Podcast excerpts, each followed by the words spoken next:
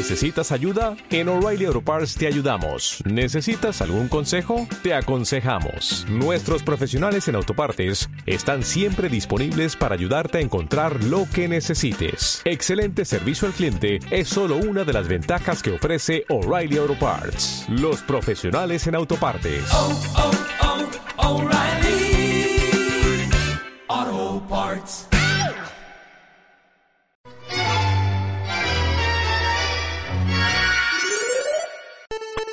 Bueno, bienvenidos a un nuevo Polémica en Barrabar, serie 04, episodio 14, Postmortems o Root Cause Analysis, como le estamos llamando en esta ocasión al episodio. Eh, bueno, bienvenida Andre, eh, un Muchas nuevo gracias. episodio donde vamos a contar muchas cosas. Eh, bueno, arrancamos primero con los sponsors. Tenemos a Accenture, San- Santander, Wildlife, OpenQ, Noviral, Pedido Ya, Google Cloud, ASAP, Cognizant Sofvision, Innovid, IBM, Walla, Global Logic, BGH y Lenio Labs. Eh, ¿Y qué más tenemos, André? Bueno, tenemos, eh, denme un segundito que se me puso la pantalla como muy chiquitita y no llego a leer nada. Ténganme un poquito de paciencia. Eh, tenemos los job openings. ¿Qué, qué trabajos tenemos disponibles? Eh, tenemos en Accenture, están buscando un Python Application Developer Senior, obviamente con conocimientos de Python.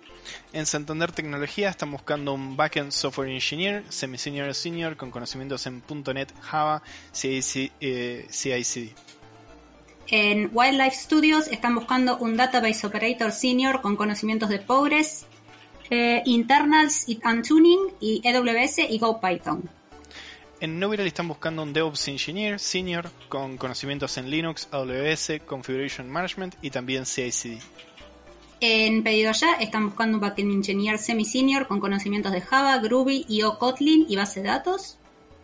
En ASAP están buscando Frontend Engineer Senior con conocimientos en HTML, CSS, JavaScript, React o Angular.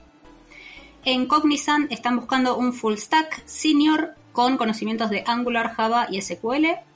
Y por último, Innovid está buscando Software Engineer con conocimientos en Java, Scala, JavaScript, Angular y React o Node.js. Eh, bueno, y ahora para pasar a las cositas, para que no se olviden, tenemos el Call for Papers de Nerdearla que cierra el 31 de agosto, así que todavía tienen este fin de semana para pensar qué pueden mandar para nerdearla. No se olviden que tienen el Help de Sysarmy, como Stack Overflow, pero mejor, y lo atamos todo con el hambre y te ayudamos a buscar las soluciones a lo que necesites. El blog de Sysarmy, donde estamos posteando siempre cosas súper interesantes. El Slack, tenemos Discord. Eh, la semana que viene van a estar los resultados de las encuestas de sueldos, súper importantes. Están analizando ya mismo los datos de la encuesta de sueldos. Quédense al episodio que después de todo esto se viene el Tetris, donde se van a poder estar matando con bloquecitos de 4 píxeles. Y como siempre, una suscribida y un like ahora que estamos en la movida así full youtuber. Este, y bueno, ¿qué nos trae hoy, André? Bueno, yo les voy a hablar un poco de postmortem. Este, o como titulamos el episodio, ¿qué pasó ayer?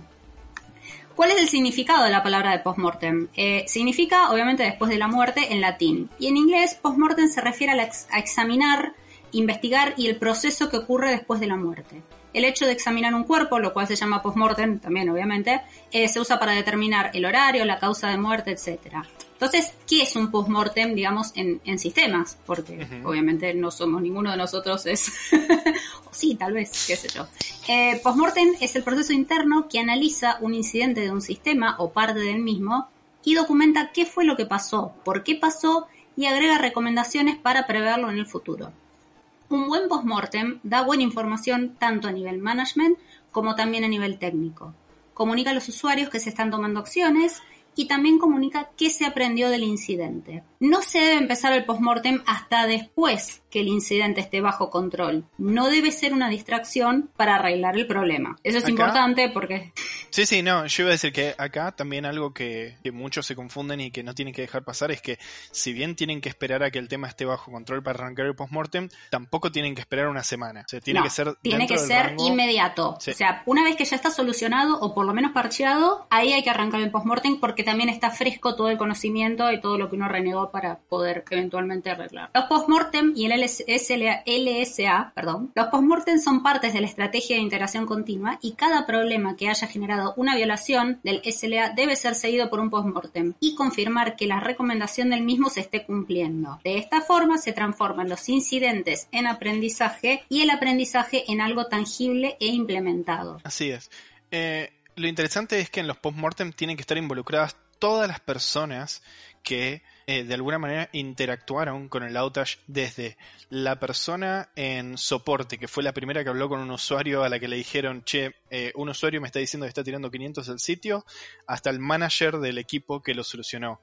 Eh, he visto muchas empresas donde, donde guardan el postmortem solamente para el equipo que lo solucionó, o el de operations, o ese tipo de cosas, y se pierde la visibilidad hacia el resto de la gente que estuvo involucrada, qué pasó y cómo se solucionó. Exactamente. ¿Para qué sirve? Porque obviamente uno dice, ¿para qué hago un postmortem? Lo primero que hay que tener en cuenta es que no es un proceso para culpar a la gente o los sectores. La idea es identificar qué fue lo que salió mal para mejorar el proceso en el futuro, no determinar de quién fue la culpa. Nadie, y esto es bastante importante de remarcar, nadie debería tener miedo de ser despedido por tener su nombre asociado a un error técnico. Si un postmortem se convierte en un ejercicio de decime quién fue el culpable, así lo mato, los ingenieros se van a callar la boca y van a guardar la mugre debajo de la alfombra. Cover your ass, CIA empieza a ser la norma. Y así hay menos información dando vueltas. El área de management no sabe cómo se trabaja y otros ingenieros empiezan a fallar porque hay áreas donde no conocen o no los pueden manejar. Lo único que se logra con esto son más incidentes y el ciclo empeora. Así que hay que tenerlo en cuenta. Sí, hay dos cosas muy interesantes que, que salen o deberían salir de un postmortem, que son una, que es algo que odia mucha gente, que es la documentación, eh, y la otra son los tickets para solucionar problemas que ya sabes que pueden llegar a pasar cosas similares a raíz de lo que pasó. Entonces, terminó el postmortem y es tipo, bueno, hay que documentar estos pasos porque evidentemente alguien los hizo mal o no estaban bien documentados.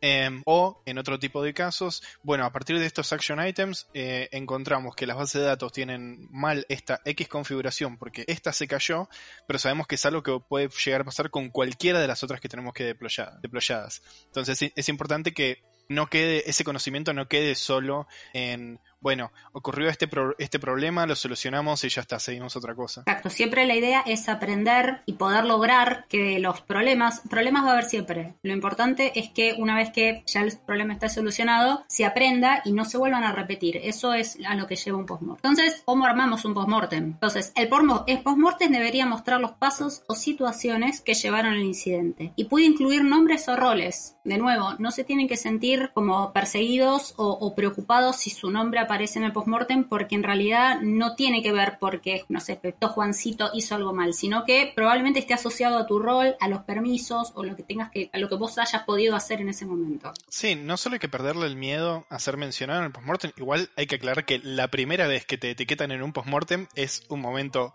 muy incómodo en donde decís, me la remandé, tengo que salir a explicar por qué me la remandé. me van a echar. Claro.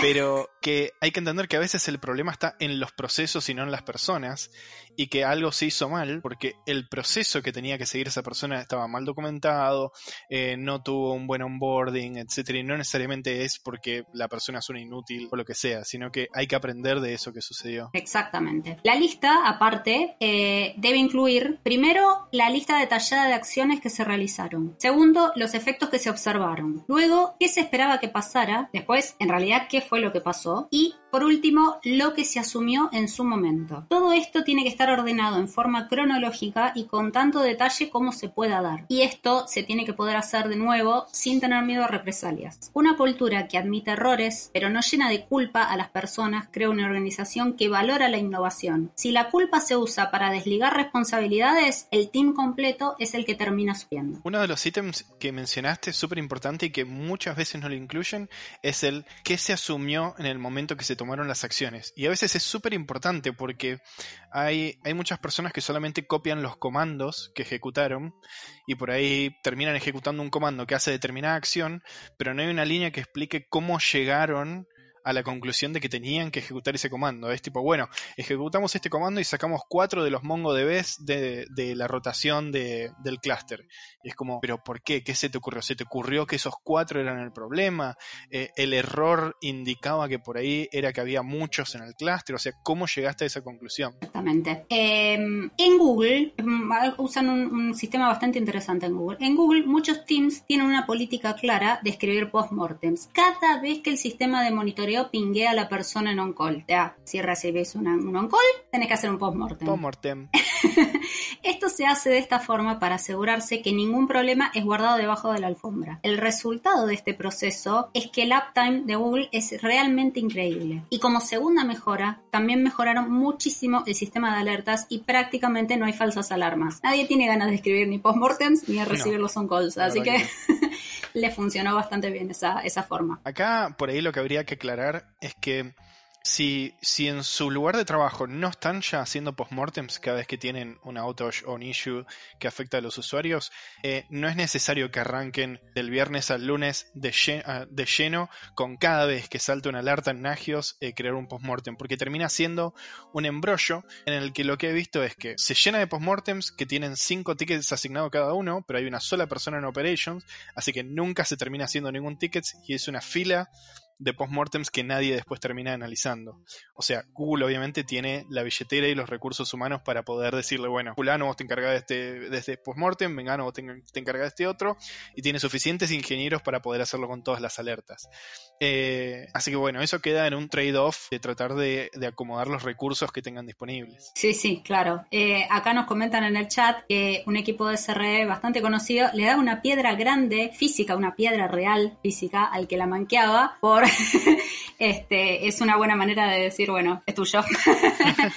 este, así que Con respecto al comentario de, de de lo de una alerta a un postmortem, eh, algo me pasó es que en una entrevista de trabajo me dijeron si tuvimos un, un outage o una vez que se terminó un, un incidente en el que fueron afectados usuarios, ¿qué hay que hacer? Y es pregunta de manual de entrevista, la respuesta es postmortem y explicar cómo se hace. Exactamente, exactamente. Sí, por favor, también eh, mándele una docena de gracias a, a las personas que ayudan en los incidentes. bueno, ¿qué se reporta en un postmortem? Eh, prácticamente, básicamente tiene que incluir cuatro cosas que ahora vamos a eh, detallar un poquito más. Una descripción del problema, un timeline, una línea de tiempo de los eventos, un análisis de las condiciones que llevan a eso, que se llama CSS, CC CSS, eso. y recomendaciones para que no vuelva a ocurrir en el futuro. Para el Eso área de management. Perdón, eso es Sí, básicamente perdón, el esqueleto básico. Es esos cuatro ítems tienen que estar sí o sí siempre. Exactamente, si no, no es un postmortem, es un híbrido, no sé. Eh, para el área de management, que por ahí uno dice, bueno, cuando hablo un postmortem eh, solo me enfoco en la parte técnica, no, en realidad el postmortem tiene que ir para varios niveles, entonces es, impo- es importante también incluir eh, el área de management. El sumario ejecutivo debe incluir la información básica de cuándo pasó el incidente, cuáles fueron las causas que se llevaron al mismo y debe reiterar las recomendaciones que necesitan una aprobación de presupuesto. Por ejemplo, si necesitamos nuevas herramientas o contratar servicios nuevos para que los ejecutivos puedan relacionar rápidamente el presupuesto al incidente y analizar si vale la pena o no la inversión. De nuevo, la descripción del problema y el timeline. La descripción del problema debe indicar quién fue afectado por el problema, por ejemplo, si es el uso interno de la compañía o si llegó a clientes externos, y también indicar qué servicios fueron los que sufrieron el problema.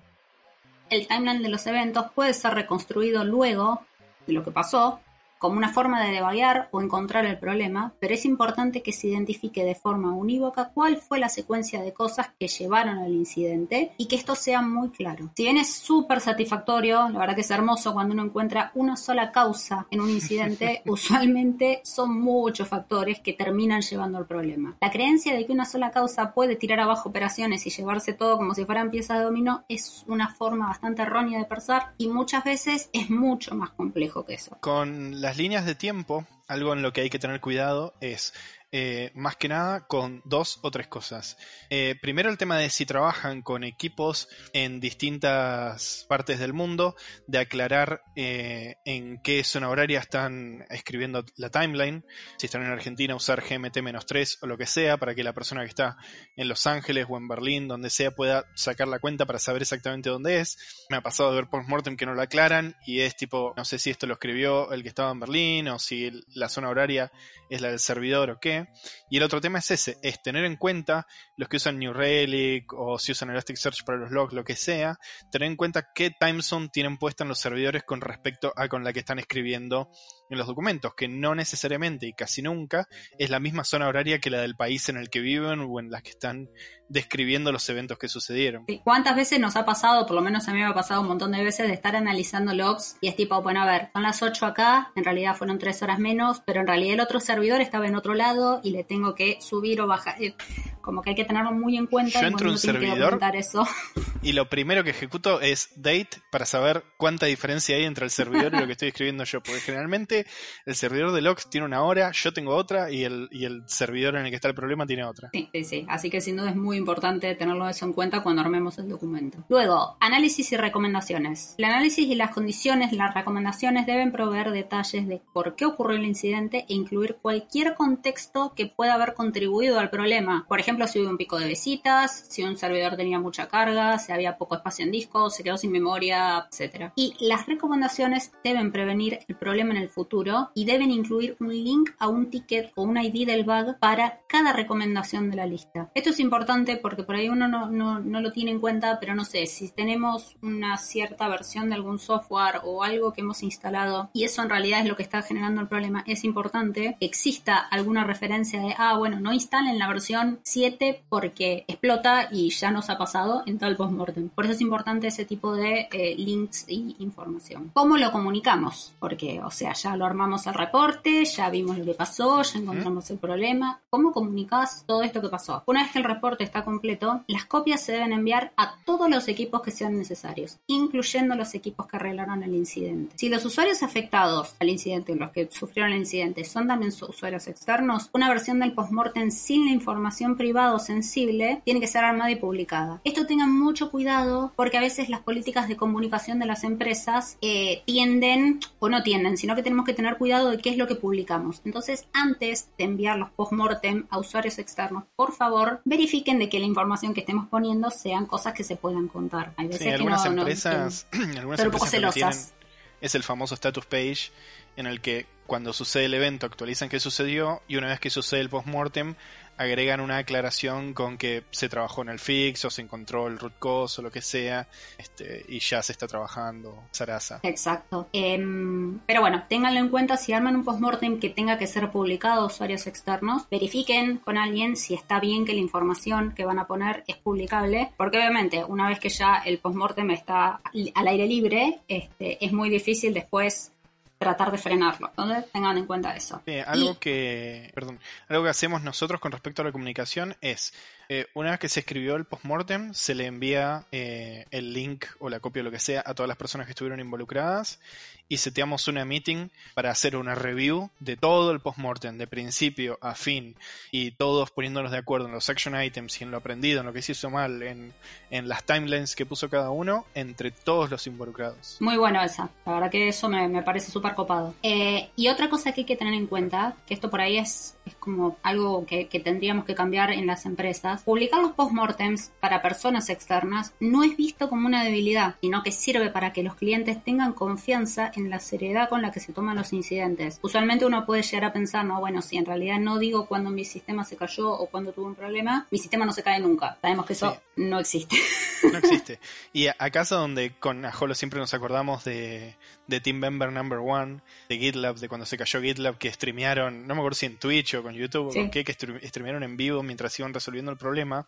Y que si bien era, la verdad es que era una cagada, porque se había caído GitLab y nadie podía acceder a los repositorios, nadie sabía qué iba a pasar, pero al mismo tiempo era una forma de decir, bueno, sí, la manqueamos, eh, acá estamos tratando de resolverlo, estas son las cosas que fuimos encontrando, y creo que Cloudflare hizo algo similar en su momento, cuando overradió todas las rules y nos quedamos todos sin internet, eh, y subieron toda una descripción súper detallada del postmortem de cómo llegaron a la solución. Sí, sí, o sea, hay que tenerlo, eso también es un poco un cambio de paradigma y que, todos tenemos que, aprender de que en realidad no es una debilidad publicar cuando hay un problema. Este, justamente como que le, vos tomás el problema y decís, sí, fui responsable, se rompió, etcétera, listo, me hago responsable y estos fueron los pasos que estoy tomando para no repetirlos. Eh, en el chat nos preguntan, ¿qué pasa si vuelve a suceder el evento? ¿Cómo se validan que los, los postmortem son correctos? La realidad es que esto son como documentos vivos, o sea, no, no es que empieza, o sea, si bien el, el, el postmortem pertenece a un incidente, no quiere decir que si te vuelve a pasar lo mismo, tal vez haya cambiado algo, una versión diferente del software, no sé, hayas tenido un problema con un, firewall, permisos, roles, etcétera. Tal vez para ese incidente en ese momento, si bien la caída terminó siendo la misma, aplicado un cierto postmortem y para la, siguiente vez tengas que modificarlo. Y cuando vayas llegada, mira, es muy parecido, pero tiene una pequeña diferencia. Haces una versión nueva del postmortem porque en realidad debería haber un postmortem por incidente. Si se te cayó, no sé, un sitio porque cuatro veces aplicate más las reglas del firewall, bueno, obviamente ahí tenés un problema. Si es el mismo incidente con los mismos, la misma situación, es una clara, un claro indicio de que hay algún problema ahí, pero hay que resolverlo a nivel. Y, además también tiene que ver que a la hora de decir cuáles son los action items para tomar una vez que terminó el postmortem, es si vuelve a suceder exactamente lo mismo, bajo las mismas condiciones, eh, hay que rever cómo se decide cuáles son los action items. Exacto. Porque eso fue lo que se hizo mal. O se eligió mal eh, cuál era la fecha de caducidad de los action items, o se eligió mal cuáles eran las cosas que había que resolver para que esto no vuelva a suceder. Exactamente. Y también nos preguntan acá en el chat, eh, ¿qué onda con el guild management en el postmortem? Eso eh, creo que es bastante, bastante más complicado porque somos todos humanos. Algunas personas entienden más que las fallas este, son todos los humanos y otras piensan que somos robots y que no podemos tener fallas. La realidad es que eh, las empresas que practican los postmortem y, y realmente lo hacen de forma consciente y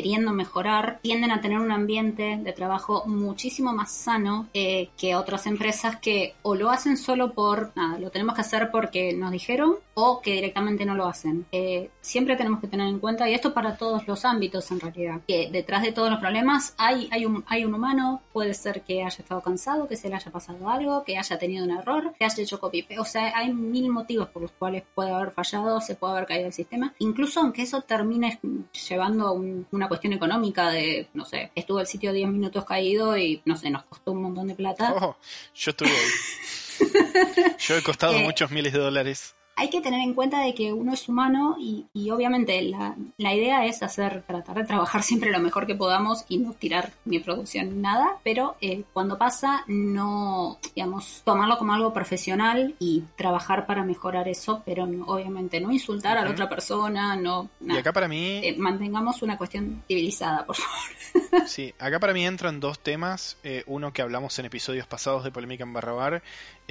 y otro que tiene que ver con lo que decíamos antes, que es, primero, que el post-mortem y siempre que hay un issue, el problema no es solo una persona. Eh, esto es como en Twitter, como lo que pasó en Twitter la otra vuelta de que les pudieron acceder a todas las cuentas. Si ellos tenían una herramienta en donde vos podías personificar a cualquier persona famosa o líder de países del mundo, hay un problema en cómo se desarrollan y utilizan esas herramientas y no solamente en el pobre pibe o piba que tenía acceso porque su trabajo dependía de usar esa herramienta.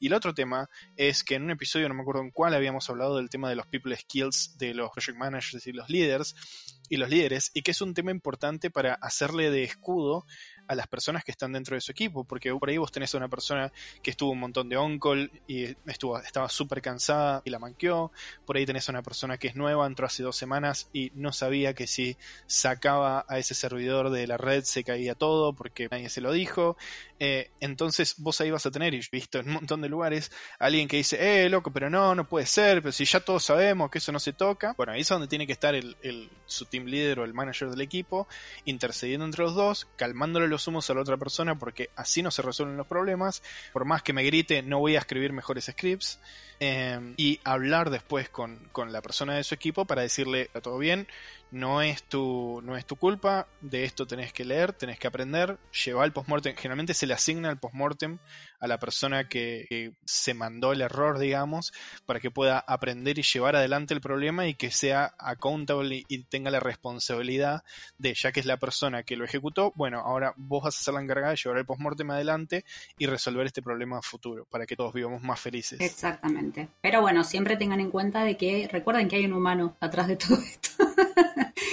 Eh, de nuevo, ¿cómo comunicarlo? Cuando se comunica de forma externa, el reporte debe estar acompañado de una introducción no tan técnica y puede resumir los detalles importantes. La mayoría de los clientes externos no van a entender un postmortem 100% técnico ahí es como que hay que tener las dos cosas en cuenta. Es como eh, presentar el postmortem al management a nivel de management. Tal vez el manager tampoco entienda demasiado la cuestión técnica, pero sí tiene que estar presente. No, no hagamos este, cosas muy genéricas ni hagamos cosas súper, súper específicas. Tiene que haber un poquito de cada cosa. Debe incluir detalles específicos como fechas de inicio y fin, quién o qué cosas fueron afectados, qué fue lo que salió mal y las lecciones que se aprendieron. La idea es demostrar que podés aprender de la experiencia para mejorar en el futuro. Si llega a ser posible, eso depende mucho del tipo de incidente que hayas tenido. Si es posible, se deben incluir elementos de la parte humana, como esfuerzos heroicos, eventos desafortunados y buen trabajo en equipo. También se pueden eh, incluir qué aprendieron otros equipos de la experiencia. De nuevo, yo sé que a veces cuando uno está este, prendido fuego es bastante difícil tratar de destilar esa situación y decir, bueno, trato de mantener la cabeza fría y trabajo en el incidente, lo resuelvo. Después, bueno, ¿y qué pasó? Y, pero Pepito siempre hace estas cosas, ¿cómo puede ser? Que hay que tratar de no enojarse con Pepito. Obviamente a nadie le gusta que las cosas se caigan, ni,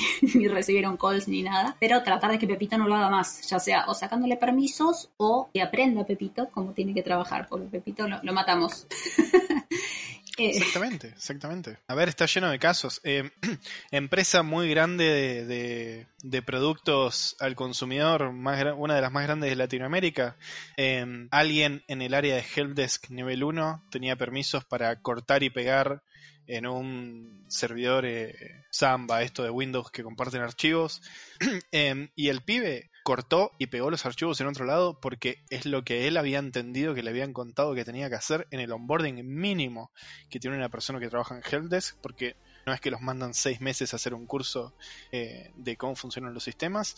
Se cayeron todos los sistemas de precios de esta serie de supermercados y si bien al pibe nadie le dijo que tenía que cortar y pegar esos archivos en otro lado, el pibe entendió que era lo que tenía que hacer según lo que le habían enseñado, y el error estaba en que no tenía que tener permisos para cortar y sacar archivos de un servidor, alguien que está en el nivel más bajo de soporte y que es muy absolutamente raro que tenga que tocar esos archivos. Exacto. Así que bueno, eh, siguiendo con, esta, este tema, eh, es importante aclarar que la comunicación siempre tiene que sonar auténtica en el postmortem. Debemos admitir que nos equivocamos y debe sonar humana y no hecha por un agente de prensa. Hay que evitar la tentación de ocultarse detrás del uso de la tercera persona o minimizar el problema diciendo lamentamos el impacto que puede haber causado en nuestros usuarios o clientes. Justamente al estar enviando un reporte de este tipo, estás haciéndote responsable de lo que pasó y estás comunicando de manera clara cómo evitarlo en el futuro para que no vuelva a pasar. Eh, es bastante, yo, todos hemos estado en situaciones muy prendidas a fuego y, y en ese momento somos el perrito de This is Fine tomando el cafecito.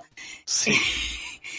hay que tratar de mantener la mente tranquila eh, y de nuevo recordar que del otro lado, ya sea los clientes o nuestros compañeros de trabajo o la persona que cometió el error, que todos somos humanos y tratar de trabajar en equipo como para poder sacarlo adelante. aparte también tiene que ver con, con tratar a la gente como pares eh, y no, no ser condescendiente en la forma de escribir de, bueno, el cliente me preguntó por qué estuvo una hora sin poder trabajar toda su empresa multinacional y ponerle, bueno, los sistemas son difíciles, viste, entonces, no, es es hay que tratarlo con pares. A tal hora se intentó hacer tal cosa, salió mal por este motivo y este otro motivo. Este, nos dimos cuenta a tal hora cuando sonó la alarma. Todo el equipo se puso a trabajar, hicimos una, una sala donde nos conectamos todos para resolver el problema. A tal hora estaba resuelto. Exactamente. Eh, como dice Edu siempre, este, vamos a hablar un poquito de la mugre, porque todos nos hemos mandado nuestras eh, pequeñas gafes. Este, yo una vez tener tantas. yo una vez tiré un update de un SQL de producción y rompí 20.000 HTML por poner mal una comilla. Eh, y bueno, nada, este, hubo que salir adelante y hubo que explicar por qué habíamos hecho eso. Encima creo que estábamos arreglando, no sé, les hablo muchos años atrás, pero me parece que era tipo que habían quedado mal unos en vez de Flash o algo así. No sé, era una cosa re... Ah, mejor todavía. No, era como súper rara y después cuando nos dimos ¿Qué cuenta... puede mal ir pero- sal de un update de SQL que toca cosas que ejecutan Flash? Ay, no, no, no, no. Pero bueno, nada, este hubo que hubo un par de, de- de retos porque tipo desde ese momento aprendí de que no tiro más un update sin poner un begin transaction y un rollback primero y después lo tiro posta. Eh, me enseñó eso. eh, después nos enseñó en ese momento que el SQL no tenía que tener permiso cualquiera eh, porque no estaba bien. Hubo una época en la que yo le ponía limit one siempre a mis. Cuando, cuando me iban a mandar una grande, por las dudas tiraba un, un limit one primero para ver qué, qué fila había actualizado o eliminado, lo que sea. Eh, así de última, la cagada no era tan grande. Este, encima no era la época de uno dice, ah, bueno, listo, levanto un backup en otra VM o levanto un- un- una instancia o algo. No, no, les hablo de servidores que tenían los discos, este, ni siquiera había SSD en esa época, discos mecánicos, así que levantar el backup no era algo muy rápido. Este, pero, pero bueno, aprendimos mm, bastante con ese, esa situación. Yo tengo un montón, me pone muy mal. Eh, una muy grande que tengo, muy, muy grande, es tiré abajo la segunda empresa de, de marketing y advertising más grande del mundo y la dejé sin facturar como por dos horas. Eh, yo estaba haciendo una migración de Oracle en esa época y esta empresa tenía el servidor de staging y el servidor de, pro- de producción tenían nombres muy, muy exageradamente similares. Eran algo así tipo Lalo y Lalu. Mm, Eh, y yo meses antes ya les había dicho, chicos, alguien se va a terminar mandando una cagada con estos nombres, son demasiado parecidos. ese álbum Eh, fuiste vos. Bueno, ah, estaba haciendo una migración de staging y ejecuto un script que toquetea todas las tablas, toquetea to- todos los registros, o sea, se rompe todo. Y de pronto escucho a alguien por teléfono al lado mío que dice, no, ¿cómo? ¿Producción? Sí, el sistema no responde. Y yo ahí agarré y dije, no, no, control C, era el banner de Cisar, mira, control C, control C, control C, control C. Eh, lo llegué a cortar, hubo que salir a buscar un backup, pasé una vergüenza terrible, la central estaba en España y en Francia, explicándole a los españoles y a los franceses qué cagada me había mandado, cómo no tenía que pasar de nuevo. Sí, Muy mal, muy mal. Y yo era muy chico, yo ahí tendría 23 años con toda la furia. ¿Hicieron postmortem después de ese? Eh, ¿Sabes que no? No, no, no. Yo era muy chico y No no, tenía usaba. la costumbre de hacerlo. No, no se usaba. No, no se usaba. Estamos hablando de 10 años atrás. No se usaba, no se usaba. Eh, y después, otra que me mandé, esta es muy graciosa, y esta fue una importante empresa de turismo. Eh, estaba revisando unas bases de datos y corrigiendo unos problemas que teníamos. No me acuerdo si las bases de datos estaban públicas y por seguridad estábamos empezando a migrarlas a todas privadas o qué. Y estaba en la consola WS, ya eran, eran tipo 5 y 40, ya ni estaba prestando atención a lo que estaba haciendo y estaba trabajando súper mecánico esperando los 10-15 minutos para irme. Y voy a la parte de rutas de la base de datos, que para, para el que sepa o para el que no sepa, en las rutas es hacia dónde la base de datos puede enviar tráfico. Y en la parte de rutas AWS de, de esta base de datos, yo pensé que estaba en la parte de Firewall, Security Group, porque obviamente tenía 225 tabs abiertas como todo el mundo cuando labura, y yo hice clic, vi la listita de IPs, qué sé yo, y entré a sacar así este, las IPs y borré el OLO 0000, que obviamente es la salida a Internet básicamente eh, por el gateway de la base de datos. Y también a los 5 minutos escucho que suena el teléfono de un pibe de soporte que le dicen, no, los usuarios dicen que no pueden comprar, qué sé yo. Uy, no, otra vez yo, la punta del obelisco, pero esta vez fue como 7 años después. Eh, sí hubo postmortem y todo y eso, y no se volvió a tocar más. Eh, pero sí, sí, me mandé un montón. Una anécdota que les quiero contar es, eh, una vez tuve la oportunidad de ir a una, una DevOps Conference de afuera en donde un chabón de Estados Unidos dio una charla muy buena sobre postmortems, o sea, literal fue una hora de charla sobre postmortems, y hizo un ejercicio que les propongo que lo, que lo piensen en serio con atención un segundo. El ejercicio fue el siguiente, a ver qué opinas.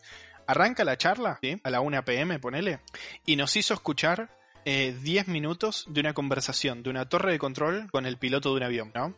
Y vos estás escuchando en determinado momento te das cuenta de que no se entendieron bien los parámetros y que los dos estaban hablando de cosas distintas y bueno, termina casi habiendo un accidente. Entonces termina de pasar el video, el, presentador, y nos dice a todos que escribamos en una hoja la timeline de lo que pasó, este, cómo se podría haber resuelto, cuál fue el problema, por qué no se entendieron, bla, bla, bla. Bien, dio toda la charla y 50 minutos después, casi a las 2 de la tarde cuando terminó su charla, dice, bueno, saquen otra hoja ahora y escriban de nuevo todo lo que se acuerdan de el incidente, todo lo que se acuerdan de la timeline, de la conversación de la torre de control con el avión, todo lo que se acuerdan de qué fue lo que pasó y de cómo había que solucionarlo. Y una vez que, terminamos de escribir, nos dice, bueno, ahora saquen la, primera hoja que habían escrito apenas fue el incidente y comparen lo que anotaron con lo que acaban de sacar. Nada, no había pegado, la mitad de las cosas no había pegado bien. Eh, esto lo traigo a dos temas. El primero, lo que decía Andre, es los postmortem traten de hacerlos dentro de lo posible apenas terminó y está resuelto un incidente, como máximo al día siguiente. Y si pueden, en, en mi empresa lo que tenemos es en Slack, tenemos un bot al que cuando pineamos un mensaje adentro de un, de un channel para un, para un canal, ni pegan, eh, para un postmortem, para un incidente, vos pineás un mensaje y el mensaje va a parar a un HTML. Entonces, vos vas hablando, están todos discutiendo sobre lo que está pasando en vivo en el incidente y cada vez que alguien dice algo que vos decís, mm, esto que dijo es interesante o este comando que ejecutó es interesante, clic derecho a pinear, clic derecho a pinear, clic derecho a pinear, termina el incidente y vos tenés en un HTML la lista de todas las cosas pineadas que fueron diciendo todos.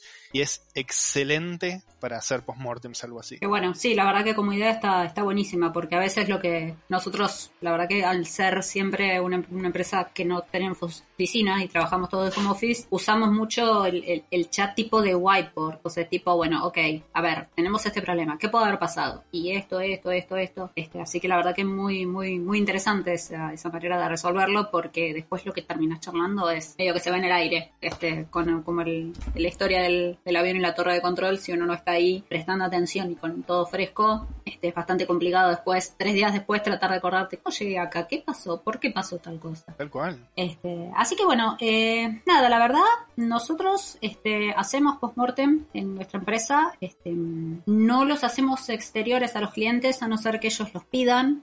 no es una empresa muy grande, es una pyme, así que probablemente sea por eso. Em, pero la verdad que nos ha servido mucho. Hemos, hemos sacado muy buenos, muy buenas eh, conclusiones y muy buenas, em, la lista de cosas que tenemos que tener en cuenta cada vez que hacemos cosas íbamos ajustando los procesos. Eh, de nuevo, es bastante, yo entiendo, y, todos somos humanos, y es bastante difícil en el momento que ha pasado el problema y se cayó producción y tenés a tu jefe, al jefe de tu jefe, al dueño de la empresa, a los clientes, todo preguntándote cuándo vuelve, cuándo vuelve, cuándo vuelve. Eh, es bastante complicado mantener la cabeza fría, pero de nuevo, recuerden que somos personas, eh, que todos podemos cometer errores. No importa qué tan excelentes sean, a todos se nos ha escapado un copy-paste equivocado, un delete sin. Eh, todos hemos, hemos tenido esas, esas situaciones. Lo importante es eh, primero tener un equipo con el que uno pueda sentirse confiado y, que nos ayuden a resolver las cosas. Yo creo que es una de las cosas más importantes que, hay que tener en cuenta. Eh, no traten de ser Quijotes llevándose todo por delante y, ser los, los cowboys, como en el episodio de que entra los tiros, arregla las cosas y después se va y nadie, nadie entendió nada, sino que trabajen en equipo. tal vez tengas equipos de distintas seniorities, tener paciencia con la gente que es más junior, eh, eh tal vez eh, necesiten un poquito más de tiempo en entender y todo. Tener en cuenta también que cuando uno hace los postmortems, eh, eso también va a ser alguno que en algún momento algún junior lo va a ver. Así que si tenés algún, no sé, comentario o algo, algún, algo que estés haciendo, no seas con, que no seas condescendiente, tipo, ay no, pero si esto es una pavada, no digas ese No, o sea, escucha, escucha todo lo que digan, todas las situaciones, todo, todo te puede llegar a ayudar y encontrar cuál es el motivo a veces los motivos son lo más tonto del mundo que a uno ni se le había ocurrido, así que eh, estén abiertos, tengan paciencia y de nuevo recuerden que somos personas, eh, los errores van a pasar, lo importante es hacer el postmortem y tratar de eh, sacar la mayor cantidad de información y lo que nos puede dar para que no vuelva a repetirse. Esa es la idea, documentar las cosas para que no vuelvan a repetirse y no tengamos que de nuevo andar corriendo porque se cae producción.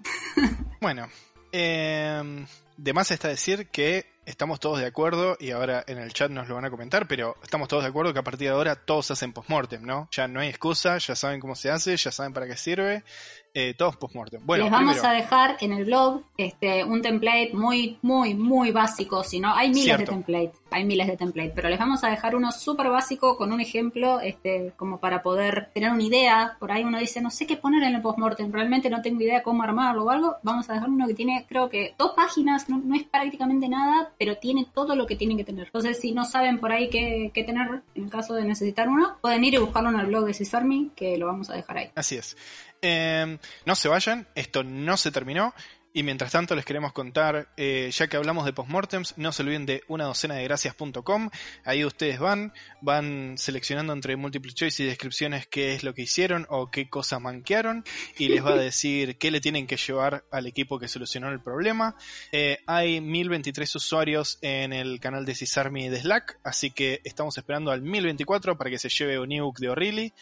Eh, le mandamos saludos al chapter de Canadá, saludos al chapter de Canadá. y si están pensando en abrir su propio chapter en su ciudad, su provincia, porque las meetups de Buenos Aires no llegan o porque están en otro país, eh, se comunican con, con CISARMI y vemos cómo pueden armar su propio chapter en donde sea que estén para que todos seamos parte de esta comunidad de CISARMI. De vuelta, no se olviden el CFP de nerdearla, ya pónganse a pensar en qué problemas solucionaron mientras estaban pensando los postmortems, qué gran problema solucionaron en el laburo que le puede llegar a servir a otras personas, o charlas geek, nerd, cómo se construyeron su propio telescopio, mandan el call for, eh, mandan el call for paper a nerdearla y a ver si son la próxima charla.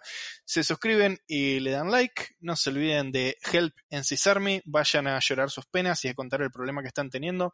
A ver si entre toda la comunidad podemos ayudarlos a encontrar opción. Eh, tienen Disneyland en GitHub para proponer cosas que quieren hacer, así que van, tiran merge request ahí.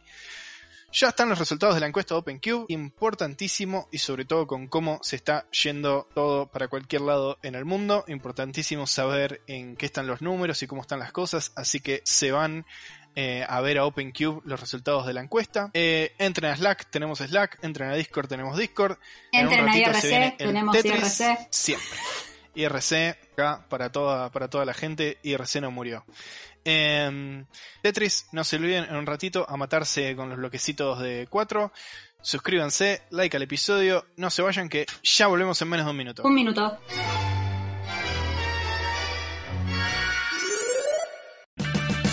Purchase new wiper blades from O'Reilly Auto Parts today and we'll install them for free. See better and drive safer with O'Reilly Auto Parts. Oh, oh, oh, O'Reilly Auto Parts.